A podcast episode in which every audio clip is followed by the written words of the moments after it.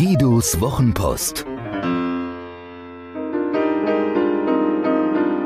Seine besten Gedanken zu Kommunikation, Inspiration und einem spektakulären Leben.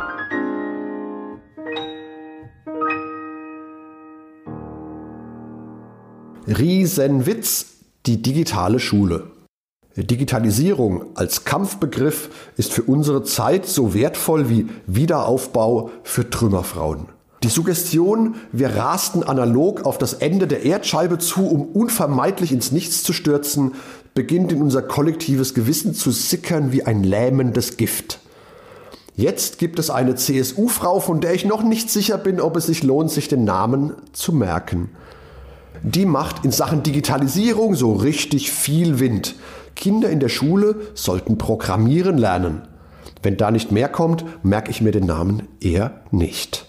Unsere Schulen, jahrhundertealter Hort des Wissenstrichters, defizitorientiert und verschroben bis ins letzte Lehrerzimmer, Großparkplatz für alte Passat-Kombis und neue Toyota Prius.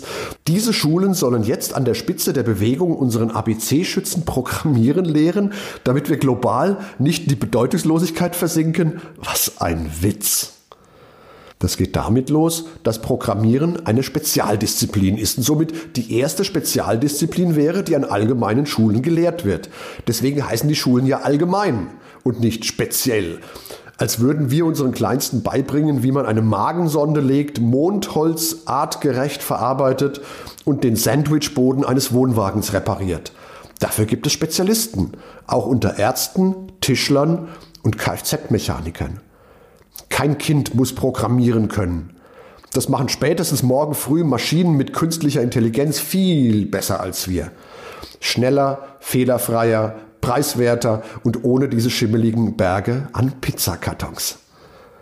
Was unsere Kinder bis ins hohe Alter dagegen dringend brauchen, ist das Wissen um das Wesen der Dinge und die daraus resultierenden Zusammenhänge.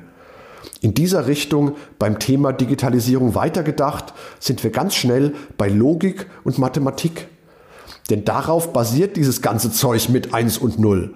Ist ein bisschen wie beim Empfehlungsmarketing, wenn Unternehmer sich freuen, dass sie jetzt so tolle Netzwerke gefunden haben, denn dann müssten sie ja nicht mehr verkaufen. Klappt ähnlich gut wie beim Mittelstürmer mit chronischer Ladehemmung, der sich freut, dass ein Flankengott in die Mannschaft kommt. Die beste Empfehlung ist wertlos, wenn ich dem Interessenten nichts verkaufe. Wenn ich das Tor nicht treffe, ist es egal, wie schön die Ballstaffette zuvor war. Und wenn ich mich aufs Programmieren freue, weil ich in Mathe nie gut war, wenn wir nicht aufpassen, geht der Schuss mächtig nach hinten los. Dann bauen wir in den Schulen Silos, in denen irgendwie programmiert wird, während sich ansonsten nichts ändert. Das wäre eine Katastrophe. Es ist sowas von höchste Zeit, dass wir unser ganzes Bildungssystem anpacken müssen.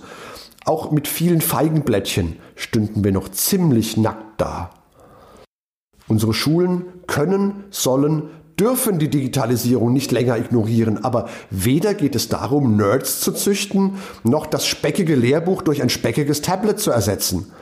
Es muss darum gehen, die Motive die Risiken und vor allem die Chancen unserer Gesellschaft zu durchdringen. Den Rest machen die Kinder einmal zu mündigen Bürgern erzogen schon alleine. Es ist ein bisschen wie bei den richtig guten Reformschulen. Die erwarten von Lehrern nicht, dass sie Kindern Lehrstoff beibringen.